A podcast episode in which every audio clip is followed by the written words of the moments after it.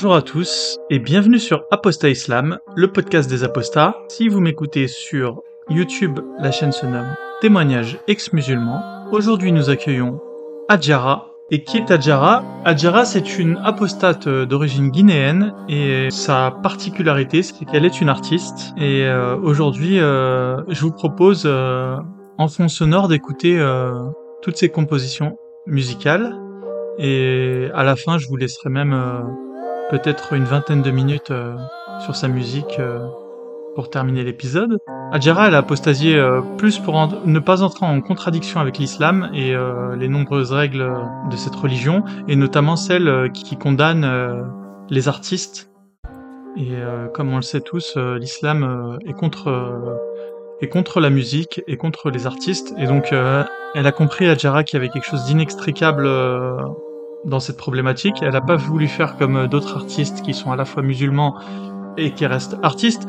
Euh, L'exemple le plus connu, c'est peut-être euh, Maître Gims en France actuellement, un converti à l'islam qui, qui n'hésite pas à faire de la da'wa islamia à son public, mais dans un autre temps qui, qui ne se gêne pas d'être artiste. Je pense que l'islam est, suffisamment complexe et l'humain est, suffisamment également complexe pour pouvoir s'accommoder de situations qui semblent irréconciliables. Mais euh, il y a peut-être quelque chose chez les apostats, quelque chose qui fait qu'on apostasie, qui est peut-être euh, euh, la volonté d'avoir une certaine rectitude dans son comportement, une certaine logique, une certaine cohérence peut-être. Il se pourrait que les apostats soient simplement des personnes beaucoup plus cohérentes que, que la moyenne euh, de la population. Euh, peut-être qu'un jour on aura nous aussi des études sociologiques pour pouvoir nous aider à comprendre le phénomène de l'apostasie. Et Adjara, elle a une autre particularité, c'est que elle a d'énormes migraines, dont elle va nous parler brièvement. Et ces, migraines l'empêchent de faire des épisodes euh, trop longs et de se concentrer trop longtemps, donc euh, l'épisode sera assez court aujourd'hui. Il sera également question euh, dans cet épisode euh, du livre, euh, du, nouveau livre de Majidou Kacha. Il faut savoir que Majidou Kacha, qui est donc euh, le plus, le, plus, le plus populaire, et en tout cas le premier à avoir euh, vraiment euh, popularisé euh, le mouvement, il a sorti il y a quelques jours euh, son livre euh, Les 100 contradictions et erreurs scientifiques dans le Coran. Et peut-être que durant les prochains épisodes, je proposerai aux invités de, de lire euh, l'une des contradictions et, et d'en débattre et d'en parler. Et aujourd'hui, avec Adjara, j'ai décidé de, de discuter de la contradiction numéro 27, afin que vous ayez bien, lors de l'épisode, en tête le passage dont je veux parler. Je me propose à présent de vous lire ce passage, ça va durer environ 5 minutes. Et euh, après ce passage, on pourra passer directement à l'interview. Je vous lis donc la contradiction, la 27e contradiction relevée par euh, Majid Ukasha dans le Coran. Iblis a-t-il été un des anges d'Allah? Dans les sept récits suivants, appartenant chacun à sa sourate respective dans le Coran, Allah décrit le moment où Iblis refusa d'obtempérer à l'ordre qui lui avait été donné de se prosterner devant Adam. Sourate 2 verset 34. Et quand nous avons dit aux anges, prosternez-vous devant Adam, ils se prosternèrent à l'exception d'Iblis qui refusa. Sourate 7 versets 11 et 12. Nous avons dit aux anges, prosternez-vous devant Adam. Ils se prosternèrent à l'exception d'Iblis. Sourate 15 du verset 30 28 au verset 31. Jetez-vous alors, prosternez devant lui. Alors les anges se prosternèrent tous ensemble à l'exception d'Iblis, qui refusa. Sourate 17 verset 61. Lorsque nous avons dit aux anges, prosternez-vous devant Adam, ils se prosternèrent à l'exception d'Iblis. Sourate 18 verset 50. Nous avons dit aux anges, prosternez-vous devant Adam, et ils se prosternèrent à l'exception d'Iblis. Et quand nous avons dit aux anges, prosternez-vous devant Adam, ils se prosternèrent à l'exception d'Iblis qui refusa. Sourate 38 versets 71 à 76. Quand ton Seigneur dit aux anges, je vais créer d'argile un être humain, jetez-vous devant lui, prosternez. Alors tous les anges se prosternèrent à l'exception d'Iblis. Et donc là, c'est moi qui va parler, qui va analyser. Euh, comme on peut le voir euh, dans tous les versets euh, qui ont été relevés par Majid, la commande est claire, c'est Allah qui demande aux anges de se prosterner devant Adam. Et il n'y a qu'un ange qui ne se prosterne pas, ou en, ou en tout cas, si ce n'est pas un ange, un seul être qui refuse de le faire, et cet être-là, c'est Iblis, donc le diable. Et là, je reprends la lecture du livre de Majid et son analyse. Systématiquement, dans chacun de ces récits, Allah précise qu'il a seulement demandé aux anges de se prosterner devant Adam. Comme nous avons dit aux anges, nous avons dit aux anges, ton Seigneur dit aux anges, nous avons dit aux anges. Et là, à chaque fois, Majid euh, met les sourates et le verset. Dans aucun de ces récits, Allah n'a prétendu, ne serait-ce qu'une seule fois, s'être adressé aux anges et à Iblis, ou alors aux anges et aux djinns. À moins qu'Allah n'ait délibérément choisi d'être systématiquement imprécis dans chacun de ces sept récits, nous pouvons légitimement penser que ceux qu'il nomma anges ne furent alors ni plus ni moins que des anges. Dans la continuité de chacun de ces sept récits, où Allah a demandé aux anges de se prosterner devant Adam, Allah affirme que les anges se prosternent à l'exception d'Iblis. Cette présentation des faits, que l'on retrouve aussi à cette reprise dans le Coran, donne l'impression qu'Iblis était alors considéré comme un ange par Allah, lorsqu'il désobéit à ce dernier. Pourtant, Surat 16, verset 49-50, Allah a parlé de ces anges qui font ce qui leur est commandé, entre guillemets. Et c'est devant Allah que se prosterne tout ce qui est dans les cieux et tout ce qui est sur la terre comme animal qui marche, ainsi que les anges, eux qui ne sont pas arrogants. Ils craignent leur Seigneur au-dessus d'eux et font ce qui leur est commandé. Dès lors, pourquoi Allah a-t-il précisé à cette reprise dans le Coran qu'Iblis a désobéi à un ordre qui fut adressé aux anges Et pourquoi y avoir parlé sept fois d'anges qui se prosternent à l'exception d'Iblis Pour contourner ce problème, certains musulmans affirment Iblis n'était pas considéré comme un ange par Allah, car il aurait la nature d'un djinn selon deux récits coraniques. À la sourate 18 verset 50, Allah a ainsi dit que les anges se prosternèrent à l'exception d'Iblis, qui fut parmi les djinns. Mais avec ce que nous venons de voir jusqu'alors, dans cette démonstration, comment savoir si cette dernière expression coranique aurait davantage le sens? Iblis refusa de se prosterner avec les anges parce qu'il est par nature un djinn que le sens? Iblis refusa de se prosterner avec les autres anges dont il faisait jusqu'alors partie, car il se mit dans le camp des djinns. Et dans la sourate 7 au verset 12, Allah prétend qu'Iblis a dit Tu m'as créé de feu, ce qui pour certains musulmans peut renvoyer à la parole d'Allah du verset 15 à la de la sourate 55. Et Allah a créé les djinns de la flamme d'un feu sans fumée. Mais si pour Allah le rôle ou l'allégeance d'un ange est davantage une question de statut que de nature, alors Iblis, créé à partir d'un feu ou né dans la condition d'un djinn, peut tout à fait avoir été élevé au rang d'ange, à un moment ou à un autre, par Allah. En outre, Allah n'a précisé nulle part dans le Coran que les anges ont été créés d'une matière précise autre que le feu, ou qu'ils n'ont pas été créés par le feu. Seuls des témoignages humains, extérieurs au Coran, avancent des matières qui corroborent cette dernière hypothèse. On peut donc imaginer deux alternatives à la question de savoir si Iblis fut un ange, pour Allah au moment où il choisit de refuser de se prosterner devant Adam. Le problème, c'est que chacune de ces deux alternatives démontre qu'Allah se retrouve lié à un paradoxe. Soit Iblis était un ange, mais dans ce cas, on se demande bien pourquoi Allah ne sait pas se faire obéir par l'un de ses anges, pourtant créé pour le servir et censé faire ce qu'Allah leur commande, soit Iblis n'était pas un ange. Mais alors, dans ce cas, pourquoi Allah a-t-il raconté à cette reprise dans le Coran qu'Iblis a désobéi à son ordre de prosternation devant Adam, qui ne fut pourtant adressé qu'à la seule attention des anges? Et voilà pour la fin de cette 27e contradiction, dont il sera question dans l'épisode. Et à présent, il ne me reste plus qu'à vous dire bonne interview avec Adjara. Bonjour et bienvenue sur Apostat Islam, le podcast des apostats. Aujourd'hui, nous accueillons Adjara. Et Adjara, pour commencer, est-ce que tu peux nous dire qui es-tu? Alors, bonsoir tout le monde, bonsoir Momo. Je me Bonsoir. nomme Adjara, j'ai une trentaine d'années. Je vis en région parisienne et en fait, qui je suis? Je suis une ex-musulmane. J'ai apostasié depuis euh, quelques années, ça va faire cinq ans maintenant. Et euh, c'est vrai que je suis issue d'une famille musulmane. Mon grand-père était maître coranique et mes parents aussi ils sont, ils sont musulmans. Il y en a un qui pratique plus que l'autre. Et donc, du coup, donc, j'ai baigné euh, dans cette famille depuis mon enfance. C'est vrai que mes parents, euh, bon, ils étaient musulmans, mais pas à 100% musulmans, quoi. Donc moi, avant tout, je me définis en tant que musulmane artiste, enfin ex-musulmane et maintenant beaucoup plus artiste. Quand j'étais petite, j'étais une fan d'une grande star américaine. J'étais fan de Maria Carey, quoi. Et c'est vrai que euh, mon papa, ça l'a pas empêché de, de m'acheter euh, tout ce qui était instrument de musique depuis que j'ai l'âge de 6 ans. Bon, c'était idiot parce que bon, j'avais pas pris de cours, mais voilà, il savait que j'aimais la musique. Il m'achetait plein de magazines aussi. Par contre, ma mère ne voyait pas trop ça d'un bon oeil. Hein. Elle préférait que je fasse des études et pour eux, la musique c'est haram, mais elle ne me le disait pas clairement, quoi. Donc, euh, j'ai pas pris de cours, euh, j'allais à l'école et puis la musique pour moi, ça restait avant tout un rêve, quoi. Mais et je sais que dans ma famille, on est très croyants et très superstitieux. Par exemple, je sais que du côté de mon père, il, avait perdu une, grosse partie de sa famille. Comment ça s'est passé? En fait, c'était un soir, euh, ils étaient réunis, lui et sa famille, euh, autour d'un feu. Deux, trois membres de sa famille se sont évanouis à la présence d'un gorille qui les a fait peur. Ça, c'est un conte qu'on raconte, euh, une espèce d'histoire qu'on raconte entre nous. Du côté de ma mère, j'ai eu un grand-père, un arrière-grand-père qui s'était marié avec un fantôme, autrement dit, euh, chez nous on dit Sanjin. Et apparemment, un peu de temps après, euh, il l'a plaqué. Et dès que cette femme Jean, en fait, euh, il lui a dit Écoute, je te plaque, je peux être avec toi. Et cette femme Jean lui a dit Écoute, tu veux me plaquer? Et donc, du coup, elle a dit Bah, ok, je vais revenir, mais je vais me venger. Donc, elle disparaît dans la mer.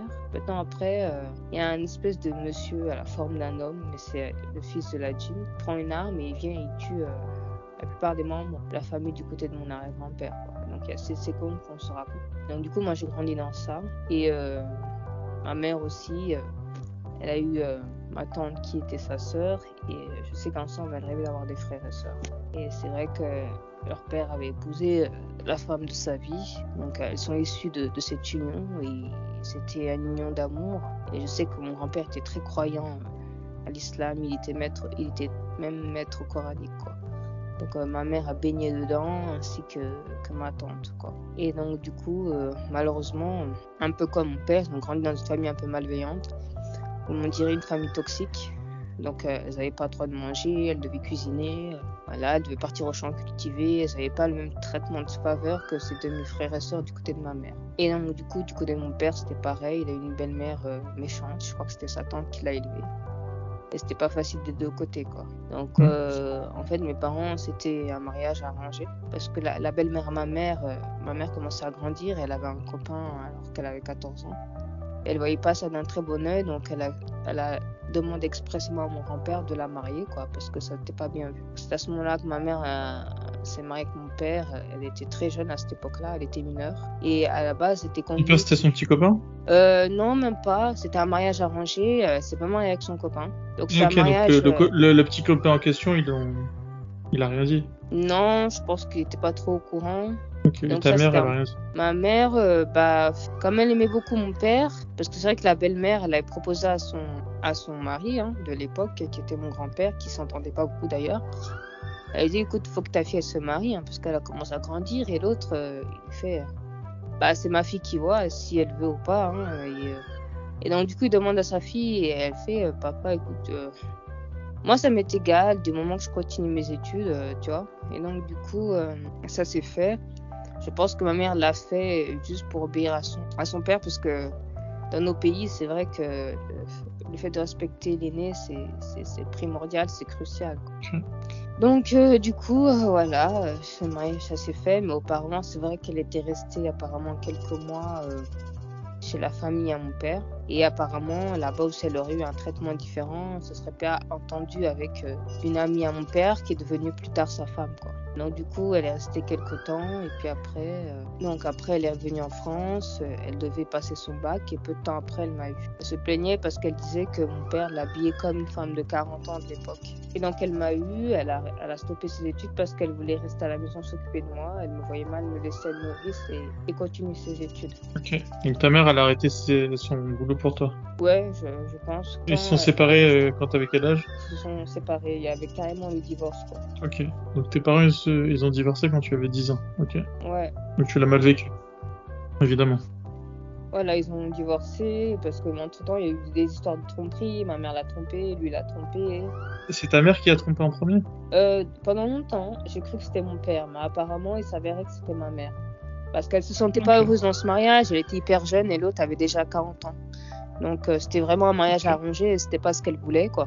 Ok, donc elle aimait pas ton père. Non, Ok. en fait Enfin, elle l'aimait au bonne- début, mais ensuite, euh, ensuite euh, Ouais, en Ensuite, fait, au début, elle faisait, elle faisait bonne figure, puis après, voilà, quoi. Tu vois, elle a fait le maximum, elle nous a eu moi et mes deux frères. Entre-temps, elle a perdu un bébé. Et en fait, il y a eu cette histoire de tromperie, et même mon père avait acheté l'appart à la ville où on vivait, euh, en région Rhône-Alpes.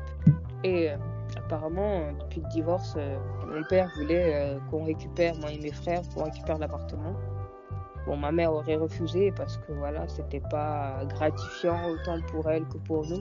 Donc il y a eu plein d'histoires comme ça, il y a eu plein d'histoires de violence aussi. Ta mère envers toi ou? Oui, il y avait un climat de violence. euh, mon papa était a un caractère comme moi, hein, c'est vrai qu'il a un caractère très, très fort. Mhm. Et apparemment, euh, il il avait jamais touché ma mère, mais quand il disait ça, c'était ça quoi. Quand je faisais une connerie, il dit si tu continues, moi je vais te corriger, tu vois. Il rigolait pas. Je me rappelle une fois, euh, il y avait des assistants sociaux qui sont venus à la maison pour savoir comment ça se passait et tout. Et euh, il t'a déjà frappé ou pas? J'ai pas le souvenir qu'il m'ait frappé, peut-être une ou deux fois, mais j'ai pas le souvenir. Pourquoi sont venues les assistantes sociales Euh, les assistantes sociales sont venues euh, pour savoir comment ça allait. Je pense que ma mère s'est plaint auprès d'elle. Euh, Il s'est plaint de quoi? Puisqu'il vous, il vous frappait pas? Non, non, non, mais je pense qu'ils s'entendaient pas trop. Je pense par rapport à son couple. Ah, c'est une assistante sociale qui est venue pour euh, comme un peu une thérapie de, de couple? Euh, comme ça? Je pense que c'est pour ça. je- Ok, bon, passons, c'est pas très important. Ok, Mm. donc, de- donc tes deux parents, euh, ton, ton grand-père paternel, il était euh, maître coranique. Mon grand-père maternel était maître coranique. Et euh, mon grand-père paternel, euh, je pense qu'ils étaient musulmans aussi. Mais c'est surtout mon, mon grand-père maternel. Il avait une mosquée? Non, c'est juste que C'est quoi un maître il- coranique alors? Euh, C'était un fait, village? Oui, voilà, dans le village. C'était un expert dans le Coran. Il était passionné. D'accord. Et ils avaient une mosquée dans le village? Je pense, je pense qu'il y avait des mosquées partout. Ah, t'es jamais allé? T'es jamais parti? J'étais allée, j'étais, j'étais une enfant, j'étais toute petite. Ok, donc t'es jamais retourné Non. T'as pas envie? Bah, j'étais retournée quand j'étais un peu plus jeune, mais après j'ai fait plus euh, la capitale, quoi. La capitale du pays. quoi. Ok. Et tu te Voilà. sens pas proche euh, de l'Afrique? Si je me sens proche de l'Afrique, j'aimerais habiter, euh, enfin, j'aimerais retourner visiter ou même habiter un petit peu là-bas. Mais c'est vrai qu'à la dernière fois que j'étais pas partie, c'était il y a deux ans. Tu vas tous les 2-3 ans là Ouais. Ok. Du coup, ils t'ont appris euh, la religion ou pas? Euh, Jusqu'à tes 10 ans, ton père il était euh, chez vous, non?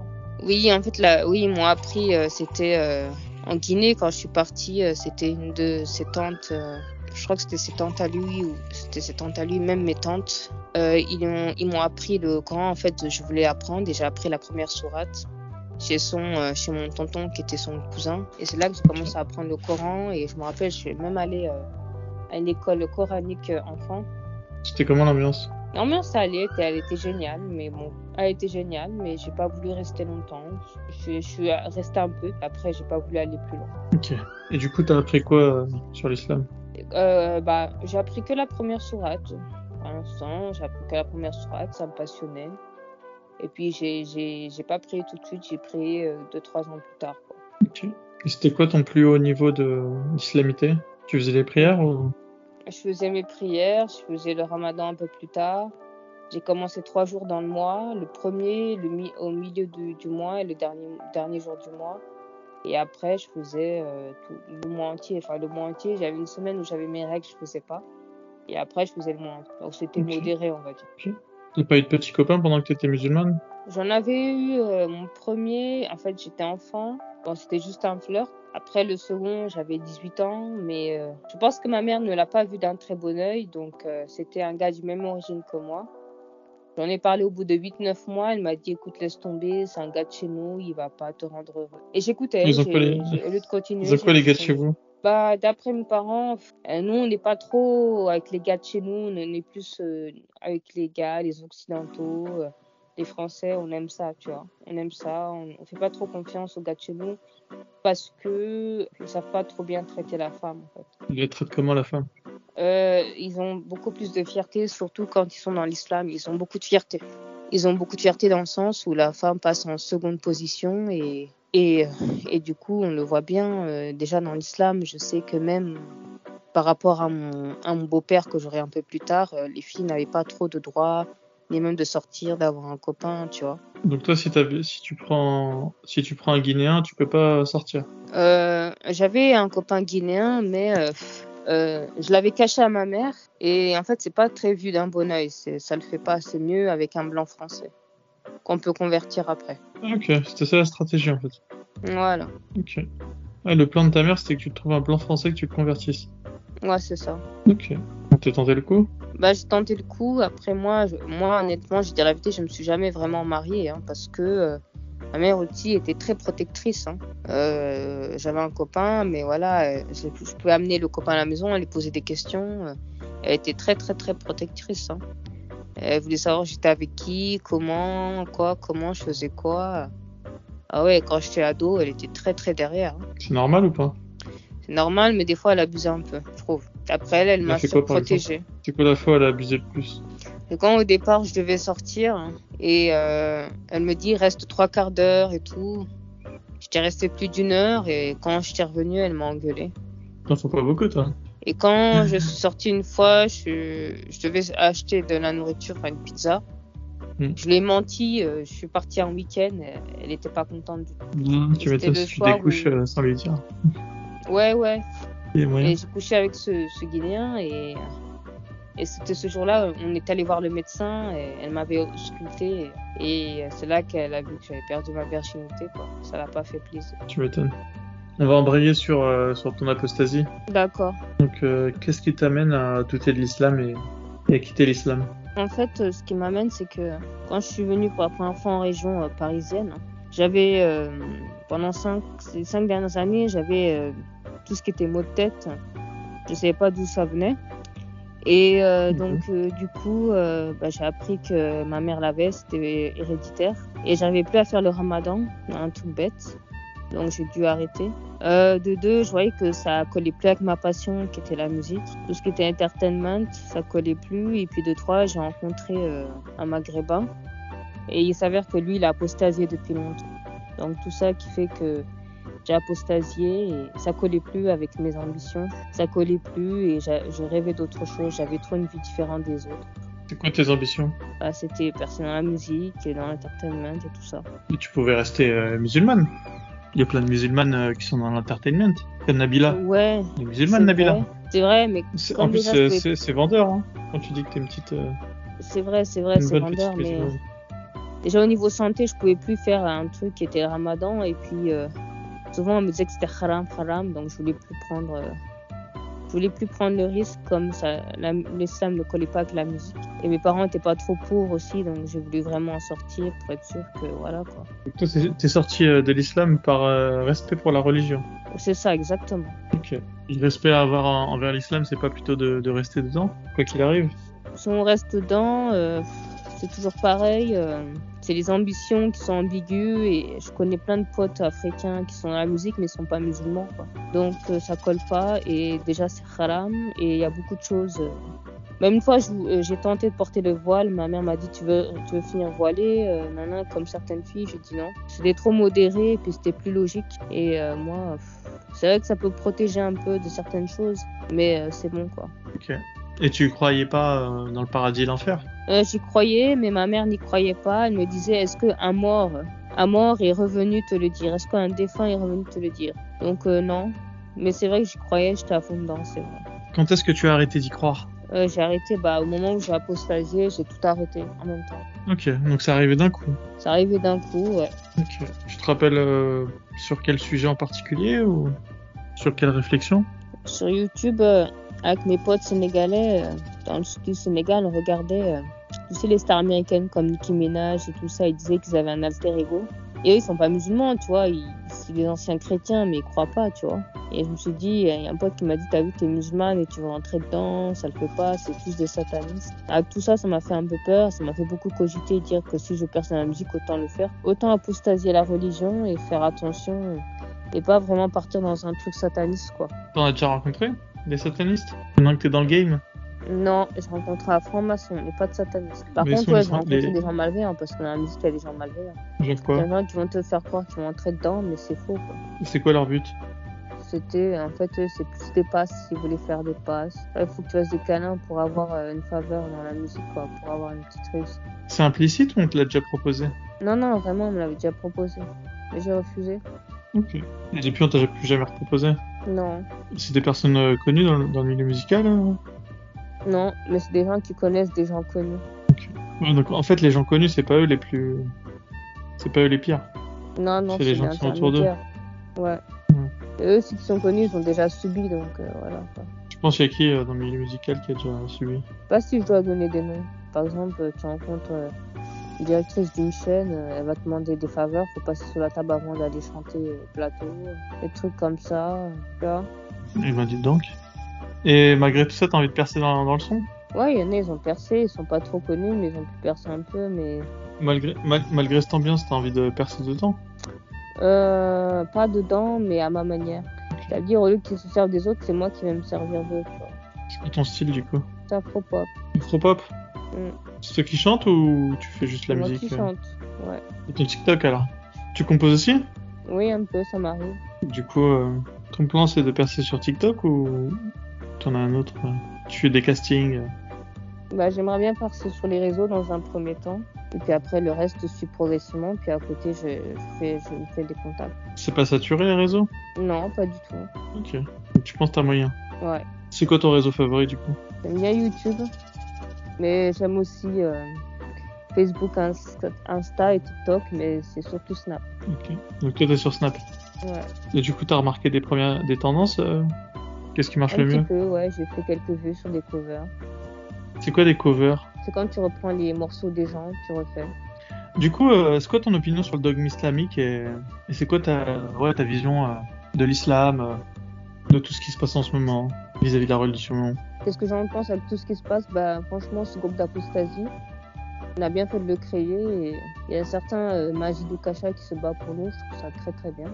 Dommage qu'on a fait une pétition contre. Et franchement, tous ces alaïstes, il faut se battre contre eux parce que rien contre eux, mais ça arriérise notre famille. Ces idéaux, ça arriérise notre famille. C'est vrai que le Coran, tout ce qui est Coran, euh, moi, ça me fait mal de voir ma mère collectionner un bouquin de Coran alors qu'ils n'ont pas tout lu. Quoi. Ils font des débats dessus. Et ça sert à rien parce que ils connaissent pas bien le Coran et il a été plus ou moins falsifié quoi. Ça n'a pas été bien traduit. ça a été fait par des lascars au 7e siècle donc euh, il est temps d'évoluer les mentalités quoi. Diriger vers autre chose. Vu que Majid Kacha a sorti son nouveau livre là. Ouais oui, Je vais le commander dès que j'ai l'occasion, je le commanderai. Ouais. Sans, sans contradiction et erreur euh, scientifique dans le Coran. Tu veux que je t'en lise un passage? Ouais ouais, j'aimerais bien. Allez. On va se faire un petit passage. euh, J'ai sélectionné, j'ai sélectionné quelques, quelques petites pépites. Il y a, il y pas mal de contradictions en fait. hein. Ouais. Euh, il fallait juste que quelqu'un les, les relève. Et puis Majid, euh, c'est un gros geek, hein, donc il a, il a relevé tous les meilleurs passages, toutes les contradictions. Alors, c'est parti. Donc, je vais lire euh, un passage de son, de son chapitre quand Allah raconte deux versions contradictoires d'un seul et même événement. Alors, est-ce que tu sais, est-ce que pour toi, euh, Iblis, le shaitan, euh, c'est un ange ou c'est un, ou c'est un djinn Bonne question. Euh, je dirais plus que c'est c'est un, c'est un ange déchu. C'est un ange. Ouais. Ok. Donc, t- pour toi, en islam, on t'a enseigné que Iblis est un ange. Bah moi c'était un ange déchu ouais. Ok. Et donc, t'es- tu dirais que comme c'était un ange, Allah lui a demandé de se prosterner devant Adam. Connais cette histoire Euh, oui c'était ça. Et donc, Euh, euh, Il a surtout viré parce qu'il a pas obéi à un commandement. mais il a pas voulu se prosterner devant Adam. Eh ben, tu vois, il y a certains musulmans qui considèrent que Iblis c'était pas un ange en fait. Ils considèrent Ouais. que c'était un djinn. Donc, euh, et donc je vais te lire le passage de Majidou Kasha et il a relevé du coup une contradiction sur ça, tu vas voir. Mhm. Donc, euh, certains musulmans affirment qu'Iblis n'était pas considéré comme un ange par Allah, car il aurait la nature d'un djinn, selon deux récits coraniques. Allah a ainsi dit que les anges se prosternèrent à l'exception d'Iblis, qui fut parmi les djinns. Mais avec ce que nous venons de voir jusqu'alors dans cette démonstration, comment savoir si cette dernière expression coranique aurait davantage le sens Iblis refusa de se prosterner avec les anges parce qu'il est par nature un djinn? Donc que le sens Iblis refusa de se prosterner avec les autres anges dont il faisait partie, alors qu'il se mit dans le camp des djinns. Donc en fait, c'est pas si clair. hein. Le Coran euh, dit que qu'Iblis serait en fait un djinn et pas un ange. Mais dans ce cas-là, pourquoi est-ce que il- Allah lui demande de, se prosterner devant Adam? Et du coup, je bah, continue. Parce que c'est Allah qui commande. Ouais, mais il- Allah il demande aux anges de se, pros- de, pro- de se prosterner, pas, pas aux djinns. Le djinn, c'est, euh, pour moi, c'est un fantôme. C'est, le fantôme de l'enfer, quoi. C'est, un esprit pour moi, le djinn. Et ben donc du coup je vais reprendre le Majid et là on va voir et là tu vas voir où, où je voulais en venir. Donc si pour Allah le rôle du de l'allégeance d'un ange est davantage une question de statut que de nature, alors Iblis créé à partir de feu, né dans les conditions d'un djinn, peut tout à fait avoir été élevé au rang de ange. En fait, euh, les musulmans pour dribbler vont dire c'est peut-être un ange, c'est peut-être un djinn ou c'est peut-être un djinn qui a été élevé au rang d'un ange. En outre, Allah n'a pas précisé nulle part dans le Coran que les anges ont été créés d'une matière précise autre que le feu, ou qu'ils n'ont pas été créés par le feu. Seuls des témoignages humains extérieurs au Coran avancent des matières qui corroborent cette dernière hypothèse. Donc en fait, ce qu'on nous dit, c'est qu'il y, a- encore un quatrième dribble des musulmans, c'est de dire que, que les anges aussi sont créés de feu. Donc euh, dans ce cas-là, euh, voilà, un ange, euh, un djinn, c'est un peu pareil quoi. Donc on peut donc imaginer deux alternatives à la question de savoir si Iblis fut un ange pour Allah au moment où il choisit de refuser de se prosterner devant Adam. Le problème c'est que chacune de ces deux alternatives démontre qu'Allah se retrouve lié à un paradoxe. Soit, Ibli- soit Iblis était un ange d'Allah, mais dans ce cas-là, on se demande bien pourquoi Allah ne le sait pas. Ah oui, euh, il y a une caractéristique euh, des anges, c'est que les anges obéissent tous à Allah. C'est un peu leur nature. En fait, un ange par nature obéit à Allah. Et euh, si on nous dit que Iblis est un ange, Iblis par nature devrait obéir à Allah. Donc le fait que Iblis n'obéisse pas à Allah, ça montrerait que c'est pas forcément un ange. Il l'a sanctionné, il l'a jeté dans, le- dans, le- dans la faute. Ah non, parce qu'un ange par nature, un ange obéit à Dieu. C'est les musulmans en fait qui nous donnent le mode d'emploi avec le Coran. Euh, les musulmans nous disent par nature un ange ne peut qu'obéir à Dieu. Donc euh, si un ange qui ne peut qu'obéir à Dieu n'obéit pas à Dieu, c'est un problème. Et il peut pas avoir un problème dans les énoncés, je te rappelle, parce que le Coran est, est censé être un livre parfait. Donc Allah ne sait pas se faire obéir par un de ses anges. Pourtant, il est créé euh, pour le servir et il est censé faire ce qu'Allah lui demande. Donc soit Iblis était- n'était pas un ange d'a- d'Allah, mais alors pourquoi Allah a-t-il raconté à sept reprises dans le Coran qu'Iblis a désobéi à son ordre de pro- prosternation devant Adam, qui ne fut pourtant adressé qu'à la seule attention des anges? Donc l'histoire en fait coranique, Allah demande aux anges de se prosterner devant Adam, mais que par définition même, si Iblis est considéré comme un ange, il ne pouvait faire qu'obéir à, Dieu. Il y, a, y a une contradiction dans les, définitions. Tu, tu peux pas définir un ange comme étant un être créé par Allah et euh, ne pouvant que lui obéir, et en même temps euh, dire ah oui mais cet ange-là il a pas obéi. Tu vois, et tu, tu peux pas dire euh, Mhm. Pas, tu peux, tu peux pas te, te tromper dans ton équation, dans, dans, dans la valeur de ton équation. Si x égale à 1, x n'est pas égal à 2. Donc euh, voilà, donc il y a, il y a un problème, euh, il y a un problème euh, soit dans le fond, soit dans la forme, ou de, enfin, en- bah, moi je pense qu'il y a un problème de logique, mais bon évidemment euh, les musulmans ils vont pas se laisser euh, euh, faire et nous dire euh, qu'on- que le Coran a un problème de logique. Mais euh, dans tous les cas il y, a un- y a un énorme problème qui, qui demande une réponse euh, des musulmans. Donc voilà, je sais pas ce que t'en penses, mais mais si tu veux, tu peux. Qu'est-ce que t'en penses toi de, toute cette histoire du coup? Ah, c'est tiré par les cheveux dans le sens où euh, c'est exagéré, dans le sens où euh, la personne ne s'est pas appliquée quand elle l'a écrit. Enfin, elle l'a écrit selon son inspiration, selon ce qu'elle pense. Peut-être qu'elle n'était pas toute seule, enfin, elle a écrit avec ses copains, je sais pas, mais euh, ça manque beaucoup de raisonnement et de logique. Euh, ou alors euh, la personne s'est vraiment aérée parce que Dans tous les cas, il y a, il y a vraiment un souci. Bon bah du coup, euh, bah, je te laisse le mot de la fin. Dis-nous euh, quels sont tes projets pour l'avenir.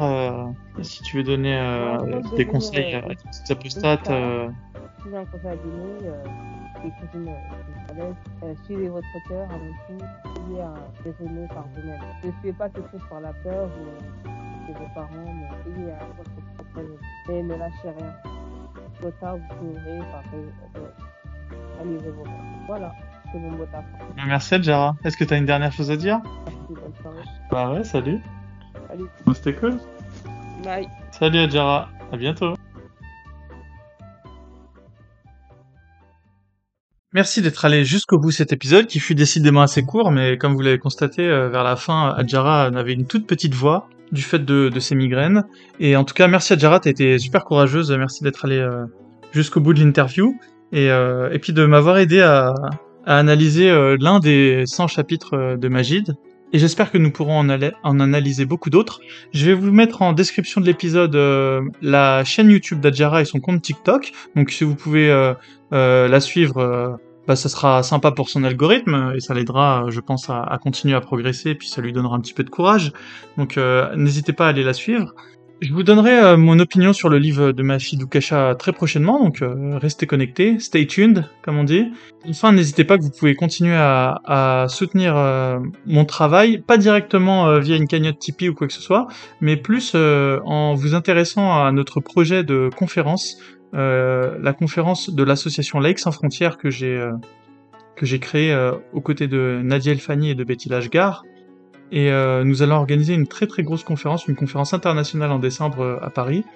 Et euh, pour cette conférence, nous avons besoin à minima bah, d'un soutien financier. Et, euh, et, sinon, nous avons aussi besoin de, bénévoles qui voudraient participer à la conférence à Paris. Donc, euh, pour euh, nous rejoindre, euh, tout est en description. Vous pouvez aussi passer par euh, notre groupe Discord, le Cercle des Apostats, dont Adjara fait également partie. Et c'est vraiment le groupe des apostats en France et même des apostats francophones tout court. Et je vais vous donner un petit conseil d'épisode ou de ou une personne plutôt à suivre, c'est Jacques Le Fou. Alors Jacques Le Fou, je l'avais connu euh, parce qu'il était venu faire un live de 7 heures euh, sur la chaîne Soleil d'Apostasie et, euh, et, ça avait été l'occasion euh, pour Soleiman de nous le présenter. Malheureusement, la chaîne de Soleiman étant actuellement à moitié fermée, l'interview, le live n'est plus disponible.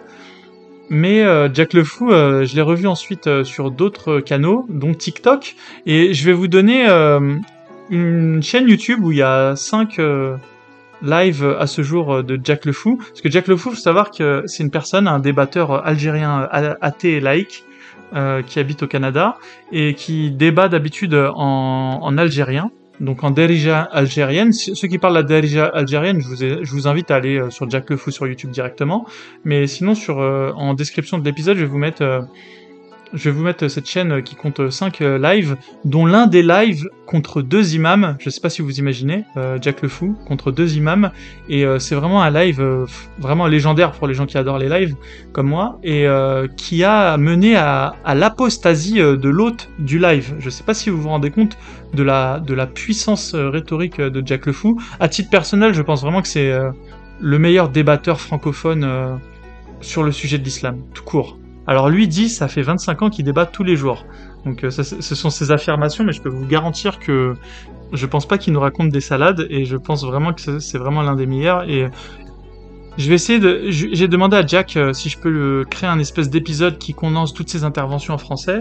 Euh, j'attends sa réponse et peut-être que je proposerai un épisode spécial dédié à Jack Le Fou à l'avenir, avant une éventuelle interview, euh, mais j'attends le bon moment pour euh, les personnes très importantes comme ça. J'attends toujours le bon moment pour euh, pour leur demander de témoigner. Mais évidemment que Jack le Fou est, le bienvenu sur ma chaîne s'il m'écoute.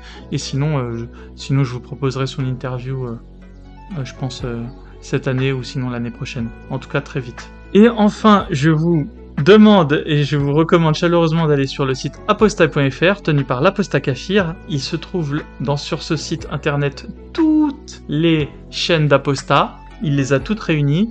Donc n'hésitez pas à aller faire un tour. Si vous êtes vous-même apostat et que vous publiez du contenu et que vous n'êtes pas présent sur apostat.fr, contactez l'apostat Kafir, toujours sur le Discord, il est présent lui aussi. Il y a vraiment tout le monde sur, le, sur notre groupe Discord. Et euh, donc suivez toutes les chaînes d'Aposta. C'est vraiment important que l'algorithme YouTube puisse créer un pattern en comprenant que voilà vous, vous suivez les chaînes d'Aposta. C'est très important pour notre microcosme, on va dire. Donc faites-le. Et quant à moi, il ne vous reste plus qu'à vous souhaiter de vous porter pour le mieux. Et je vous laisse en musique avec euh, les compositions euh, d'Adjara. Quant à moi, eh ben, il ne me reste plus qu'à vous dire à très bientôt.